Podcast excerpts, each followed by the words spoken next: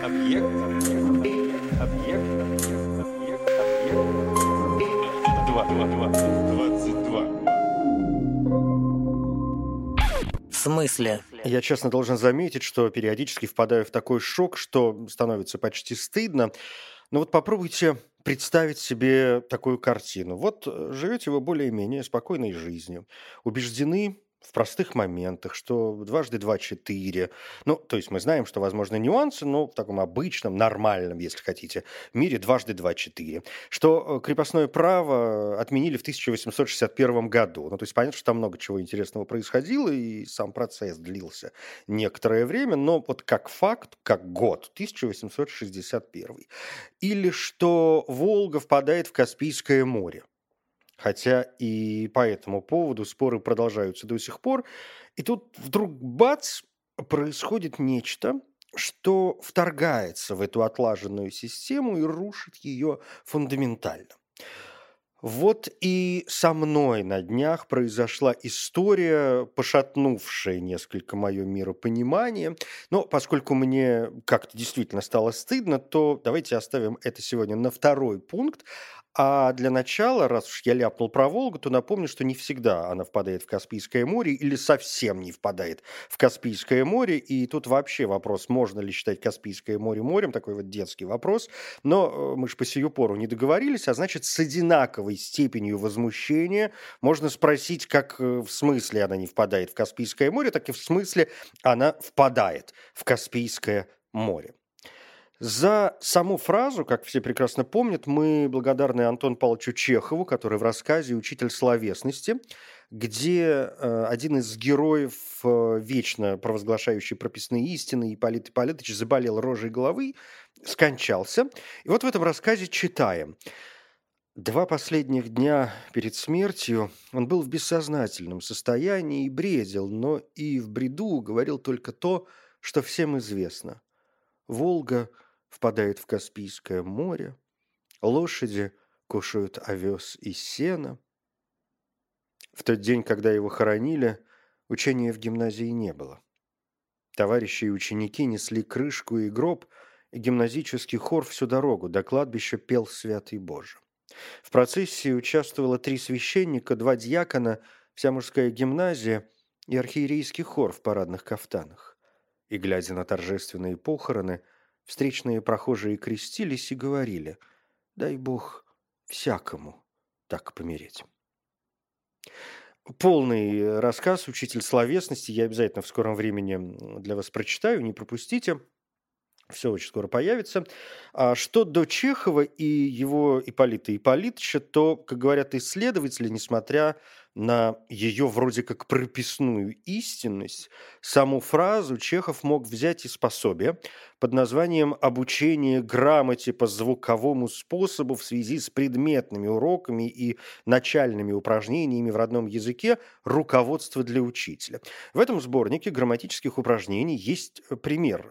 Река Ака впадает в Волгу, а Волга в Каспийское море. Ну, собственно говоря, так и повелось.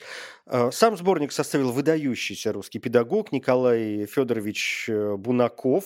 Это, насколько я понимаю, где-то 70-е годы 19 века, ну, плюс-минус, могу немного ошибаться, но в целом это не слишком важно, то есть время мы приблизительно понимаем, и этого достаточно его пособие было весьма популярным. Вообще у Бунакова несколько трудов, например, есть азбука и уроки чтения и письма, есть хрестоматия в школе и дома, а есть первое научно-литературное движение у русинов в Галиции со времени австрийского господства в этой стране.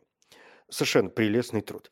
Бунаков был человек очень патриотичный, очень э, настроенный на народность. Он считал, что очень важно чувствовать себя гражданином своей страны и стремиться к пользе Отечества, равно как и к личной выгоде. Ну, то есть для него, было, для него это были состояния такого одного порядка. А, он считал, что обязательно нужно изучать родную природу, географию, э, историю Отечества, родной язык, конечно, обязательно поэзия – несущие яркую живую печать народного духа, представляющего идеальное изображение русской природы и русской жизни. Это я цитирую. В то же время он полагал, что нельзя навязывать такую любовь, нельзя насаждать ее насильно. Он полагал, что такая любовь должна складываться сама собой. Ну, то есть, когда ребенок видит и понимает красоту окружающего его края, видит достижения Отечества, получает возможность ими гордиться, ну, то есть создается система, когда любовь к родине складывается по, в общем, объективным причинам, а не только потому, что вот так принято, не только потому, что так надо. А, давайте создадим общество, в котором захочется жить и любить, а просто все отечественное представлять возвышенным, блестящим, гениальным, самым лучшим в мире, это как-то нескромно. И любовь к Отечеству, конечно, должна быть частью воспитания, любви к миру вообще и человечеству в целом. Ну, в общем, приличный, судя по всему, был человек Николай Федорович Бунаков, считавший, как все приличные люди, что безграмотность и плохое образование – это беда, это несчастье народа, это катастрофа. Но он э, не избежал и разногласий с властью, он и так периодически критиковал порядки и существовавшее положение в образовании. И в 1902 году выступил с заявлением, что нынешние дела – это полное безобразие, и нужно непременно выслушать голос земли и вернуться к реформам Александра II. Властям это, конечно, не понравилось. И Бунакова арестовали, недолго думая, а затем выслали э, из села Петина, где он жил в то время, это под Воронежем, отдали под гласный надзор полиции с запрещением заниматься педагогической и общественной деятельностью. Основанные там им школа и театр были, такой крестьянский театр, были закрыты. Бунаков ужасно, конечно, расстроился, сильно переживал, это подорвало его здоровье, он человек уже пожилой, ему было 65 лет, и незадолго до смерти ему вернули свободу и право заниматься общественной деятельностью. Ну, показали, кто здесь э, хозяин. Наказали, пожурили и достаточно. Но, как это обычно бывает, было уже поздно. Ссылка есть ссылка. И 8 ноября 1904 года Бунаков скончался. Можете, кстати, посетить его э, могилу, отдать, так сказать, дань памяти. Он похоронен в Петербурге на э, литераторских мостках, на Волковском кладбища.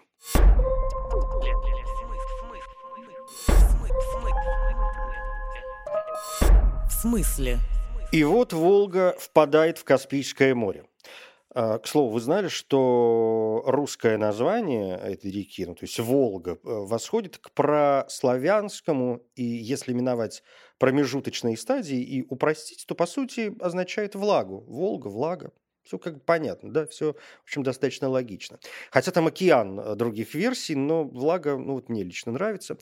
И если вы откроете среднестатистический учебник, то, конечно, там будет написано, что Волга берет начало на Валдайской возвышенности и впадает в Каспийское море, что это крупнейшая по длине, водности и площади бассейна река Европы и крупнейшая в мире река внутреннего стока, то есть река, впадающая в бесточный, водоем, а не в мировой океан, да, во внутренний водоем. И проблема, собственно говоря, начинается там, где Волга соединяется с Камой. Я э, очень аккуратно произношу это слово «соединяется», сейчас станет понятно почему. Кама, любой среднестатистический учебник вам тоже об этом скажет, начинается на Верхнекамской возвышенности. Самый крупный город на Каме – Пермь. И в конце концов Кама вроде как впадает в Волгу. Ниже Казани и выше Ульяновска. Ну, по карте представляем. Кама – левый и самый крупный приток Волги. Точка. Ну, или восклицательный знак. Не тут-то было. На сегодня, вот 2021 год, мы, собственно, насколько я понимаю, так и не договорились. Это Кама впадает в Волгу? Или все-таки Волга – впадает в Каму. С точки зрения истории и важности Волги, я даже скажу, ее роли в образовании и развитии российского государства, это, конечно, главная река. Это наша главная река. Здесь еще одна точка. Или еще один восклицательный знак. Поэтому пусть с ней происходит что угодно, впадает, выпадает, начинает, заканчивается. Но вот та река, которая продолжается после слияния Волги и Камы, исторически Волга. А Кама, повторюсь, ее приток.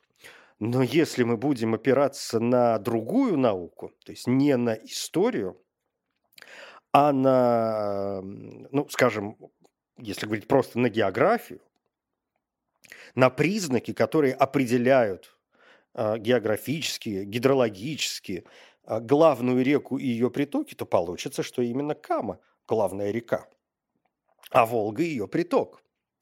Загибаем пальчики. Первое – водность. Второе – площадь бассейна. Третье – количество и суммарная длина всех притоков.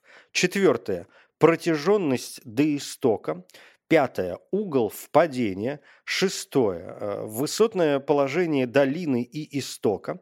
Седьмое – возраст долины. Вот э, основные признаки, на которые мы должны опираться при подобных эм, разбирательствах.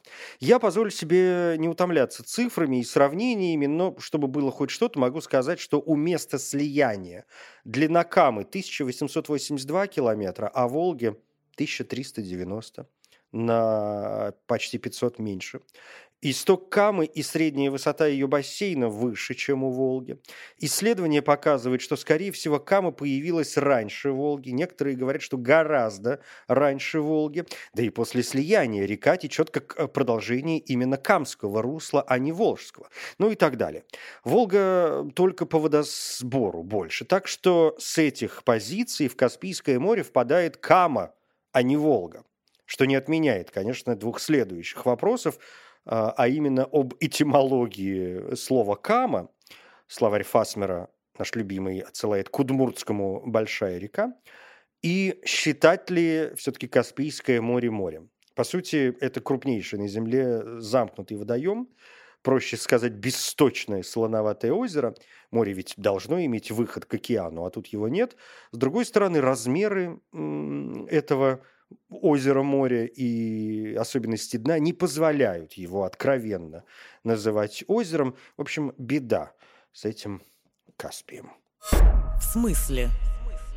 Теперь к истории, рассказывать о которой мне слегка стыдно, к истории, с которой сегодня все началось. Эм, и вот рассказывать мне о ней, с одной стороны, как я уже сказал, стыдно, с другой задавать вопросы не стыдно, стыдно не искать ответов. Э, не стыдно чего-то не знать, э, и, стыдно не стремиться узнать, не стыдно о чем-то забыть, а стыдно не попытаться вспомнить. Опять же, старинные психотерапевтические методы расскажешь, ну и вроде как самому полегче. Э, в общем, рассказываю про свое позорище.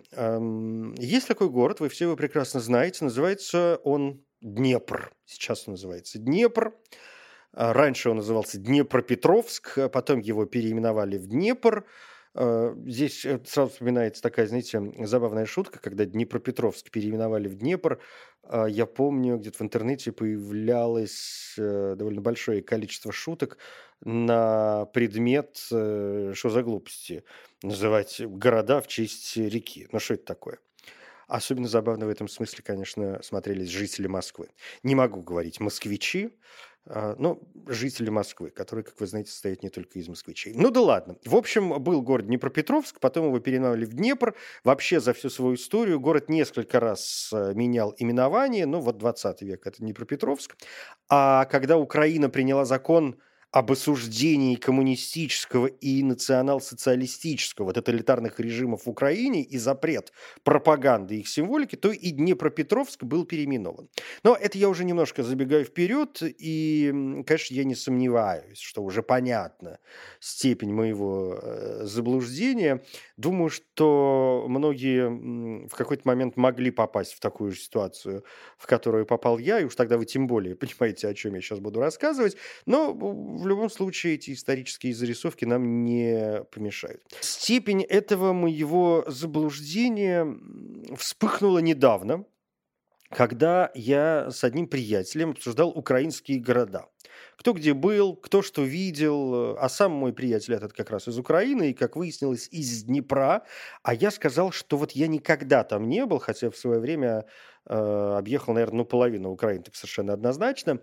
А вот до, до Днепра, до Днепропетровска тогда почему-то никак не мог э, добраться, только знаю, что это большой город, и говорят, что очень красивый город, и одно время он даже рассматривался как третий город большой страны после Москвы и Санкт-Петербурга. И я, собственно, не против переименований, но вот интересно, говорю я, чем таким Днепропетровску Петр-то не угодил, что они решили от него избавиться. И вот тут-то мой приятель и посмотрел на меня одухотворенным взглядом и говорит, в смысле, чем Петр не угодил? Я говорю, в прямом. Он говорит, а, ну понятно. Ну и понеслась, конечно. Я позволю себе опустить древнюю историю Днепра. Там, если вкратце, все как везде. Сначала небольшое поселение, потом что-то разрасталось, кто-то что-то завоевывал, монгол-татары, освободительные войны, ну и так далее. В общем, все довольно стандартно. Интересно становится, когда вот это поселение, когда город Новый Кодак, Кодак, интересно, или Кодак. Вот я никогда там не был, поэтому не знаю. А, переименовывают в Екатеринослав. Точнее, на месте вот этого нового Кодака основывают Екатеринослав. Коротко говоря, расширяют город, вкладываются в него. Этот э, Екатеринослав теперь называют первым, Екатеринослав первый. А, или левобережным, но вскоре выяснилось, что место для нового губернского центра было выбрано довольно неудачно, поскольку во время весенних и осенних наводнений там все заливалось водой, и это приводило не только к затоплениям, но и к вспышкам эпидемий. Впрочем, бог с ними, с эпидемиями. Главное, что город был э, расположен как-то далековато от э, судоходных путей. И указом Екатерины II от 22 января 1784 года Екатеринослав перенесли на правый берег Днепра, на более возвышенную местность, а, сама, а сам Екатеринослав I был переименован в Новомосковск. Екатерина II мечтала на свежезавоеванных землях построить ни много ни мало Южную Пальмиру еще одну столицу Российской империи, э, сравнивая ее, конечно, с Санкт-Петербургом, э, построить ее по аналогии с Санкт-Петербургом, Северной Пальмирой. Вообще Пальмира – это древний семитский город в современной Сирии. Греческое название Пальмира является переводом оригинального арамейского названия Тадмур, что тоже отсылает нас к слову «пальма». Это вообще один из крупнейших в мире археологических комплексов, удивительнейшее слияние западной и восточной культур. И в русском, и в украинском языках Пальмирой э, нарицательно называют города – поражающие фундаментальностью, удивляющие своей пышностью, красотой, ну и так далее. А поэтому, ну, ясно, почему. Петербург, Северная Пальмира. И, в общем, давайте строить Южную Пальмиру. И Екатерина собирается ее строить. Причем собирается настолько активно, что есть план даже соорудить потрясающий собор по примеру папского э, собора в Ватикане, этой базилики Святого Петра, но не получилось, успели заложить только фундамент, сейчас там соборная площадь Днепра, будете в этом городе, обязательно посетите. А потом Екатерина умерла и стало, в общем, недостроительство. То есть собор потом все-таки построили, но уже на новом фундаменте, меньших размеров. Он, конечно, совершенно не то, что замышлялось изначально. При Павле Первом город переименовали в Новороссийск, и он стал центром огромной Новороссийской губернии. Потом снова Екатеринослав. Потом, после обретения Украины независимости в начале 1918 года и провозглашения Украинской Народной Республики появилось название Сичеслав, такая отсылка к казацкому характеру этого края. Но официально официальное название Сичеслав не успели утвердить. Фактически город остался Екатеринославом. Хотя, если мы покопаемся в документах, мы найдем э, некоторые упоминания этого города именно как Сичеслава. Власть Украинской Народной Республики в городе продержалась до 11 января 1918 года, когда после ожесточенных боев Сичеслав или Екатеринослав э, был захвачен большевиками. Гражданская война, город неоднократно переходит из рук в руки, советская власть э, побеждает. Вот 19 июля 1926 года Екатеринослав э, переименовывают в Днепропетровск, и вот тут и начинается мой великий позор. Потому что Я не знаю. Может, конечно, в школе нам как-то об этом рассказывали. Я думаю, что, конечно, я должен был об этом где-то когда-то читать. Ну, потому что э, гражданская война и история, я как-то ей довольно активно увлекался. Поэтому, в общем, где-то в литературе мне все это должно было э, попадаться. Но я понял, что я совершенно этого не помню. И я понимаю, что вот э, на этот момент, на момент нашего разговора с моим приятелем, у меня мысли не возникало, что Днепропетровск мог быть назван в честь какого-то э, непонятного человека, а не Петра Первого. Ну, или второго хоть, ну, или на худой конец третьего. Ну, в общем, вот в этом четко мною ощущалась всегда какая-то императорская рука, а оказалось, что ничего подобного. Можно смеяться в этом месте. Я совершенно сейчас серьезен. На ровном месте, в поверхностном, ни к чему не обязывающем разговоре я должен был смириться с тем, что Днепропетровск назван э, не в честь э, Петра, э, а в честь коммунистического деятеля Григория Петровского, некоторое время активно жившего в Екатеринославе, где он руководил подпольными кружками и организовывал забастовки. Ну что это такое? В смысле? У Петровского, если посмотреть его биографию, в общем, такая нормальная революционная жизнь. Он э, был рабочим, он э, трудился, как это правильно называется, электриком, э, токарем, фрезеровщиком. Потом он становится секретарем Екатеринославского совета рабочих депутатов, забастовочного боевого комитета – его преследует полиция, он от нее скрывается и в Харькове, и в Краматорске, потом эмигрирует, конечно, куда же без этого, эмигрирует в Германию, там он работает токарем на заводе, потом возвращается в Россию в 1906 году, то есть он где-то год, наверное, пробыл в Германии, и он возвращается в Россию, продолжает э, свою политическую деятельность, включается в борьбу, э, и его даже избирают членом четвертой Государственной Думы Российской империи от Екатеринославской губернии. И если посмотреть на некоторые его речи, то многим современным э, его соотечественникам он, как мне кажется, в общем должен даже нравиться. Но, например, он ратовал за открытие украиноязычных школ и выступал вообще много довольно по поводу национального вопроса. «Я представитель пролетариата одной из народностей, которых травит и угнетает правительство. В Екатеринославской губернии проживает 7 из 10, если не больше, украинцев, которых официально называют малороссами. Украинцам достаточно объявить чтение лекции на украинском языке, и хотя эта лекция не будет по своему содержанию иметь ничего политического и преступного, ничего незаконного, она будет запрещена. Почему? Потому что она будет читаться на украинском языке. Настоящее решение национального вопроса в России, как и в других странах, возможно лишь при полном демократизме, свободном развитии национальностей на основе полного самоопределения. Ускорить приход такого порядка может только полное слияние пролетария всех национальностей в борьбе за социализм против всякой буржуазии и против наших помещиков, разжигающих национальную рознь. В ноябре 1914 года Петровского арестовали и выслали на пожизненное заключение в Туруханский край. Это северо-восточной Сибири, сейчас это север Красноярского края.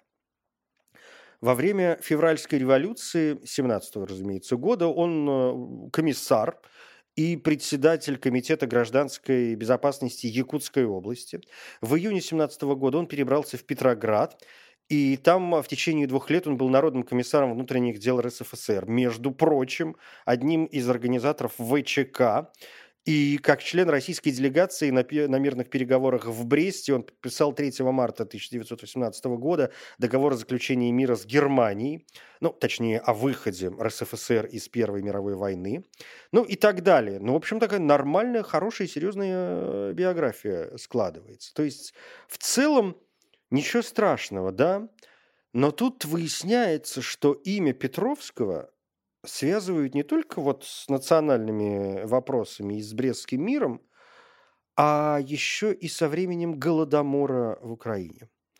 Некоторые украинские историки считают, что Петровский и Лазарь Каганович были главными исполнителями сталинской политики 30-х годов в Украине. Хотя другие, наоборот, говорят, что когда Петровский увидел и понял, что происходит, он буквально умолял Сталина обеспечить украинцев продовольствием, но э, вот эти его мольбы остались без э, внимания. То есть что мы имеем? В феврале 1932 года Петровский направил письмо в ЦК Украины с предложением написать в Москву подробный отчет о недостатке продовольствия и просить ЦК ВКПБ издать постановление о прекращении хлебозаготовок в Украине. 10 июня 1932 года он отправил письмо Молотову и Сталину, рассказав о голоде в Украине. Там же он э, просит предоставить продовольственную помощь украинскому селу.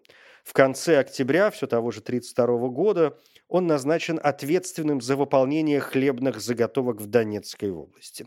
Его приказ дать продовольственную помощь голодающим не выполнялся по одной простой причине – хлеба не было. Его весь вывезли, и мало ли что-то тут приказал. Приказать можно что угодно, а как сделать, если лепить-то не А если вдруг кто-то решался обратиться в Москву с просьбой о предоставлении помощи, то, конечно, это сразу воспринималось как проявление гнилого либерализма. 3 мая 1933 года Петровский лично проверил состояние Богдановского сельсовета Покровского района Днепропетровской области. Там исчезло 400 крестьянских дворов. На 114 домов приходилась одна корова. Половину свиней забрали. Э, в заначках, э, э, когда пришли, обнаружили 52 центнера хлеба, которые, конечно, изъяли. Села охватил массовый голод, и, конечно, многие считают, что его таким номенклатурным, если хотите, создателем был именно Петровский, которому не удалось пересмотреть систему хлебозаготовки. И теперь одни пишут, что председатель законодательного органа Украинской ССР был причастен к формированию карательно-репрессивного механизма лишения крестьян продовольствия, а другие говорят, что фамилии Петровского среди чекистов и прочих лиц, которых можно упрекнуть в организации Голодомора, все-таки нет, в документах нет. Во время сталинских репрессий э, Петровский умудрился остаться в живых, хотя в 1939 году его обвинили в мягкотелости по отношению к врагам народа, в особенности к украинским э, деятелям, которых объявляли врагами народа, и Петровского сняли со всех э, постов. Говорят, что Сталин лично сказал ему, мы расстреливаем таких людей, как ты, но тебя пощадят. Тем не менее, Петровского исключили из партии, лишили квартиры и дачи. В 1940-м его взяли на работу в Музей революции, где он и трудился до своей смерти в 1958 году. Во время войны погиб его сын Леонид, и он был генерал, он погиб в бою. И Петровский э, решился обратиться к Сталину в письме с просьбой освободить из тюрьмы его сына Петра, поскольку Петр был в тюрьме, но э, безуспешно, и Петра впоследствии расстреляли. Произошло это, по-моему, тоже в 1941 году, собственно, в том же году, когда и сын Леонид погиб. Хотя после развенчания культа личности Сталина Петровскому позволили снова принимать участие в общественной жизни и даже пригласили почетным гостем на знаменитый 20-й съезд КПСС – он э, активно, собственно, больше в политике участия не принимал. А, несмотря на это, все похоронен Григорий Иванович Петровский в Москве на Красной площади у Кремлевской стены. Ну вот некоторые данные э, об этой личности, дальше выводы делайте сами. Я думаю, что украинцы, среди прочего, не могут ему простить э, того, что во время гражданской войны Петровский выступал на стороне большевиков против Украинской Народной Республики. А ему посвящены улицы, площади, заводы и прочее, и прочее во многих э, городах. А вот до 2016 был и целый город. И знаете, вот для меня все-таки э, это самая главная иллюстрация. То есть понятно, что многие исторические фигуры э, довольно спорные. Но если твоим именем при жизни называют площадь или улицу, там, проспект, а уж тем более город, и ты на это соглашаешься, то, мне кажется, с тобой явно что-то не то. Я Евгений Стаховский. Спасибо.